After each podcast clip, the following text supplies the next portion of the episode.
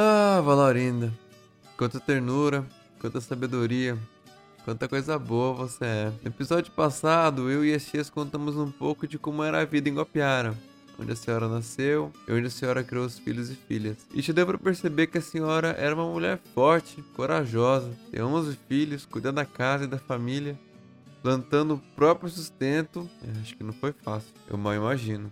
Mas olha, e vou te dizer que daí viriam ainda mais dificuldades pelo caminho. A vida da gente é dura mesmo, mas como diria o escritor Euclides da Cunha, o sertanejo é, antes de tudo, um forte. O caipira, então, além de tudo, é teimoso e dá seu jeito, dá seus pulos. Chegamos aos anos 80, quando parte da minha família migrou para Salto de Pirapora e depois para Sorocaba, cidade onde eu vivo hoje. Muita coisa deu errado, mas como meu pai dizia, no final tudo dá certo. E se não deu certo, é porque não é o final ainda. Eu sou Gio Cravo, sigo me virando para não queimar.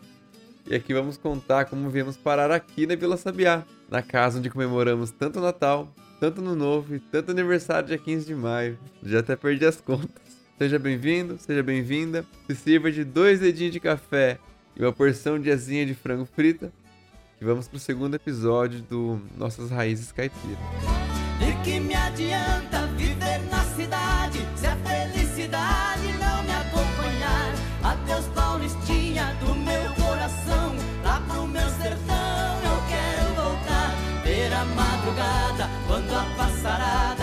fazendo alvorada começa a cantar com satisfação. Arreio burrão, cortando estradão, saio a galopar e vou escutando o gado berrando, sabia cantando no Jequitibá.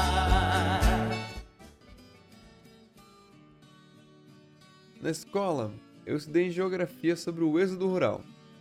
E até entendi que foi um processo em que milhões de pessoas saíram da vida no campo, onde trabalhavam pela própria subsistência, plantando e criando seu próprio alimento, com trabalho familiar e comunitário, para então viver nas cidades que cresciam com o desenvolvimento da indústria e do comércio, num processo chamado de urbanização. No Brasil, teve sua parte mais intensa nos anos 70 e 80, quando mais da metade da população passou a viver nas grandes cidades como São Paulo, Rio de Janeiro, Brasília, Salvador, Belo Horizonte e Sorocaba. O que eu não me liguei na época é que minha família tinha vivido isso na pele. Como milhões de outras famílias, se viu obrigada a vender as terras herdadas há décadas para quitar dívidas com o banco, após prejuízos atrás de prejuízos na lavoura. Bem, eu já falei bastante, então vamos ouvir quem de fato viveu isso, né? Então, meu pai pegou um- uma empreita de, de tomate, aí a gente veio morar aqui no bairro Jucurupapa, Salto de Pirapora, para trabalhar. Eu era solteira esse tempo ainda. Quando a senhora diz a gente, a gente quem tanto? A gente, eu, A família o Batista, a Leia, a Fátima e o Celso. E os outros já estavam separados. Tia Martinha, tio A Josézinho. Martinha já estava aqui. Então, aí a gente veio pra cá plantar, né? Plantamos, cuidamos das plantas. No primeiro ano não, não ganhamos nada. Ficou trocado. Elas por elas, né? No segundo ano aí já foi ganhando um bom tanto já de dinheiro. Aí a gente ficou três anos ali Direto, sim. direto, trabalhando por esses japoneses. Aí depois, até nessa época eu casei, foi em 74. Foi no tom... Eu descobri hoje que foi no tomateiro essa coisa de É, Luvino. aí eu casei nessa época aí, Uhum. eles estavam aqui. Aí depois foi voltado para lá de novo, Na mesma casa? na mesma casa, Entendi. lá no bairro de Escravos. Aí foi voltado lá, daí foi as meninas mais novas que foram, né? É só seu pai e as três meninas. Que voltou pra Gapiano, o resto É. ficou pra cá. O resto ficou pra cá. Eu voltei também lá, mas fui no outro sítio já, fui trabalhar no outro lado. E daí ficou lá trabalhando acho que uns, uns 4, 5 anos. Aí pegou e não sei o que que lá não deu certo, aí mudaram pra cá. Meu avô, seu João Cravo, com o avanço da idade já não estava mais tão bem de saúde O dinheiro que o tomate dava também já não pagava mais as contas e a situação pressionou a família a mudar de vida. Então, eu, então a, minha, a minha infância mais foi mais ali mesmo, né? No bairro do Escravo, tá? Daí foi, fomos crescendo, fomos trabalhando, plantando tomate, né? E mais perdia do que ganhava. Daí um, um dia é, foi endividado, foi feita muita dívida, né? Por causa do tomate. E teve que vender o sítio, né? Para poder pagar as dívidas do tomate, né? E assim foi feito. Aí a gente saiu de lá do bairro do Escravo, fomos morar num outro, num outro bairro chamado Monjoada. Ficamos ali mais um ano, plantamos mais um pouco, né? Com o pai e a mãe junto. O pai também já estava bem debilitado, muito doente. E a mãe ali sempre cuidando, né? Com todos os problemas que tinha, mas ela estava ali, cuidando, né? Dele e de todos. E daí até que também foi perdido novamente. Aí única coisa que nos restava era procurar outros meios para poder, né? E foi quando a gente veio para Sorocaba, né? Viemos de mala pronta em cima de um caminhão de mudança, com todo mundo em cima, né? E fomos à luta, né? Para sobreviver todo mundo junto, assim, trabalhando. Foi, eu fui trabalhar de doméstica, a Fátima também, o Celso também. E o pai muito doente já, né? Bem, já bem muito debilitado, já não dava mais, mais nada. Né? Tanto que quando a gente veio, um ano depois, ele já veio a falecer. Isso foi em que ano, tia? 85, que daí eu vim em 87, eu dois É, anos, estava Acho aqui. que 80, e- 85, 85. né? 85 foi que a gente veio, né? Já há um bom tempo, né? E daí logo em seguida ela ficou cuidando dele, né? A mãe ficou cuidando dele, tudo, com aquela paciência toda. Logo ele faleceu, né, também. E ela ficou, né? Ficou ali firme e forte, ficou cuidando também das que estavam na casa, né? A gente ficou todo mundo junto. Aí depois ela ficou muito doente também, teve pedra na vesícula, né? Teve que fazer cirurgia, ficou bem mal nessa época também, foi logo depois que o pai faleceu. Mas antes de morar na casa que conhecemos hoje, a família ficou na casa do seu Zé, na antiga Rua N, que é a mesma rua da atual casa. Era praticamente um barraco de madeira que a família sobreviveu ao longo de um ano, enquanto erguia as paredes da casa nova da família. E foi muito trabalho até levantar esse teto tão importante pra gente. Já Léa conta um pouquinho dessa história. A gente morou um ano lá no começo da rua, lá embaixo, na rua Antônio Gazola, mas lá embaixo no começo, que era a antiga Rua N, né? Aqui na Sabiá mesmo? É, aqui na Sabiá mesmo, que era uma casa do seu Zé, né? Que cedeu a casa pra gente morar e a gente ficou lá um ano. Aí até a gente começar do zero, né? A fazer a, a casa aqui pra poder entrar. Tanto que a gente entrou não tinha nada, né? Era só uma, umas paredes levantadas, né? E era isso, pra poder, pra poder ficar dentro e fomos fazendo aos poucos depois, né? Tinha energia, essas coisas? Água encanada? Já tinha, já. Já tinha, já. Já estava tudo certinho, né? Com água, luz, tudo certinho. É, vocês lembram como que foi a construção da casa, assim? Vocês lembram como que, que eram as obras, como quem que construiu, quem que fez? Então, a gente, é, né, é, mais uma vez, é mutirão, né? A gente fazia muito mutirão, né? Era o Batista, era o, Zé, era o, o, o Vandir, era todo mundo, o Celso, era todo mundo. A gente trabalhava aqui todo mundo junto, né? Tudo para levantar rápido, para fazer rápido. Então, ai, é, é, a gente trabalhava durante a semana e final de semana ninguém fazia. E a gente ficava com o braço, né, arrebentado, né? De tanto guardar tijolo. E eu e a Fátima era o que mais guardava no tijolo. Todo sábado, todo domingo a gente guardava tijolo para poder levantar logo, para poder entrar. Tanto foi rapidinho, né? Um ano tava, já tava. Então essa casa aqui foi construída por vocês. Sim, Dessa época, meu pai contava uma história boa. Tem uma história que eu não vivi pra ver, mas meu pai contava muito que quando o avô tava de cama, ele fazia a barba do, do vô, né? Aí toda a vida meu avô teve, teve um bigodão cheio, um bigodão encorpado, assim, bigodão de respeito. Meu pai disse que errou na, a mão na navalha e cortou metade do bigode fora. Foi metade pra fora e ele olhou no espelho assim e falou, vixe, não tem mais conserto. Arranca fora logo o bigode. eu lembro dessa história. Quer continuar, tia? Daí? Nossa, e daí ele, ele ficou. Nossa, o Celso ficou apavorado, daí, tirando a metade do bigode fora, né? Porque o bigode era o bigode, gente. né? Como que era? E pra falar pra ele que tinha errado. Nossa, deu trabalho, viu? Sei que João Cravo queria ficou bravo. Ficou bravo com o Celso por causa de ter tirado a metade do bigode. Daí eu falava, ai, mas Logo cresce, né? Não é coisa de cortar cabelo. Logo cresce. Mas logo passou também. Foi só aquela hora e ele se acostumou e, e passou.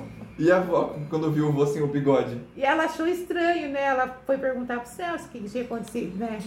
Falou pra ele assim, nossa, o que aconteceu? Daí ele falou assim, ah, errei aqui, não sei o que, agora o pai tá bravo, que não sei o que. Daí ela foi lá conversar com ele também. Falou, viu, mas é bom tirar, né? Porque daí nasce outro, nasce mais bonito ainda. É, falou pra ele, né? Aí ele ficou assim, né? Depois, depois passou, né? Depois esqueceu, depois nas- nasceu de novo e ficou tudo certo. Aí ficou estranho sem bigode. Ficou, aí ficou, fica feio, né, gente? Fica, fica esquisito mesmo, ficou muito. É a mesma coisa de tirar um bigode, é a mesma coisa de tirar uma dignidade. É, né? Eu também acho. É. É, é triste. É claro que a avó sentiu muito a morte do vô e os problemas que vieram depois. Mas você já sabe, né? Ela é forte e sabe dar a volta por cima. Acho que todo mundo da família reconhece que suas orações, sua fé e sua alegria em ver a família unida rendia muita força para ela. E essa força passava para todo mundo. E com o tempo ela se recuperou. Aí Laurinda começou a passear, né? passeava muito. Começou a caminhar, passear, ir na igreja e fazer os trabalhos da igreja, irmandade. Era uma coisa impressionante, né? Era muito forte, né? Muito forte. Foi até em São Paulo caminhar lá. Foi. A casa da avó sempre foi a casa acolhedora, que recebeu quem precisou de um teto em Sorocaba. E a tia Helena foi uma dessas pessoas. Ouvi ela falando. E a senhora tem lembrança, tia, dessa época? Como que foi na construção da casa? Eu não morava aqui, filho. É, ele, ele não morou. Eu não morava aqui nessa época. Uhum. Eu morava em Guapiara. Ah, aí depois que o pai faleceu, Hum, aí a gente veio embora pra cá. Não sabia dessa parte. Não sabia? Não. Não, já nem voltei pra lá mais. Só voltei pegar as coisas. Uhum. Porque a gente tava ganhando muito pouco, não dava nem para sobreviver direito, né? Daqui alguns amigos falando que aqui era melhor, eu podia trabalhar, meu marido também, né? Uhum. E a gente ia viver melhor, né? E foi mesmo. Eu logo arrumei trabalho, morei aqui com a minha mãe seis meses. Eu, meu marido e minhas crianças. Até alugar uma casa. Porque a minha mãe, ela colhia tudo. Era filho, era tudo, ela colhia tudo. Era assim, neto então, né? Todos vinham. Mais ou menos 10 pessoas dividiam a casa que só tem 3 quartos. Então já viu, né? Ainda bem que a família era uma galera unida.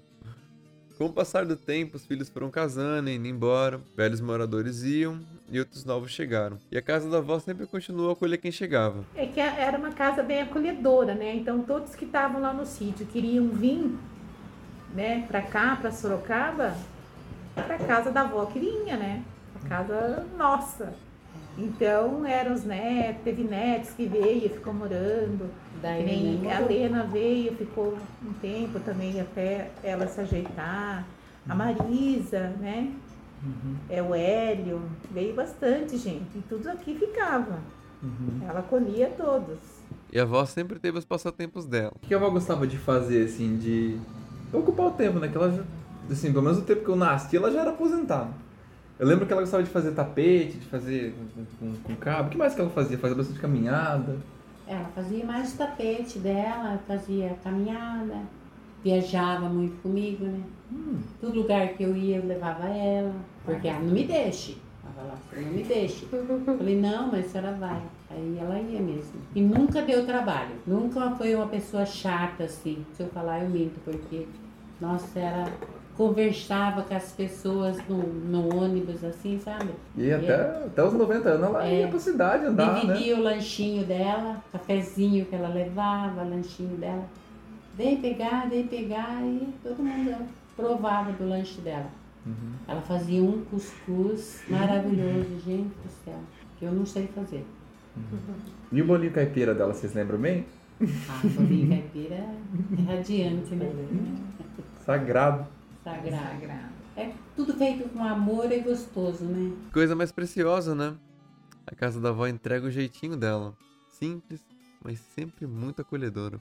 Lá se vão muitos aniversários, dia das mães, reuniões, muita lembrança boa do churrasco, das risadas, das piadas. Até da Roseira, que era mais velha que eu. Tá lá ainda. Tudo ali na Vila Sabiá. As paredes erguidas pela minha própria família, contam história até hoje, mesmo depois da partida da avó. É sobre como ela será lembrada, que se trata o próximo e último episódio desse podcast.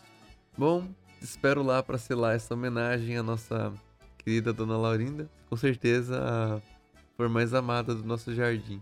E a gente encerra por aqui. Pra minha mãezinha já telegrafei e já me cansei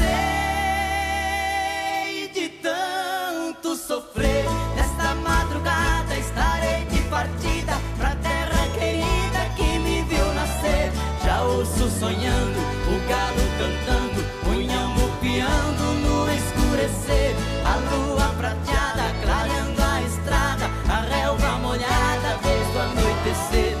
preciso ir pra ver tudo ali. Foi lá que nasci, lá quero morrer.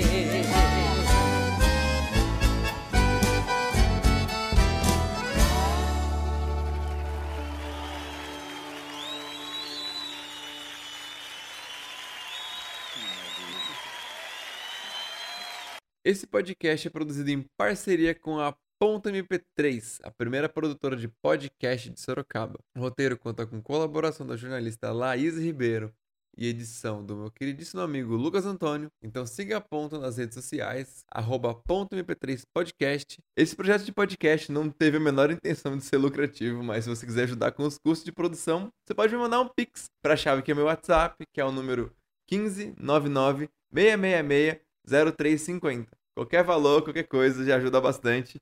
E é só se você quiser. E é isso. Até o próximo episódio. Ponto MP3, produtora de podcasts.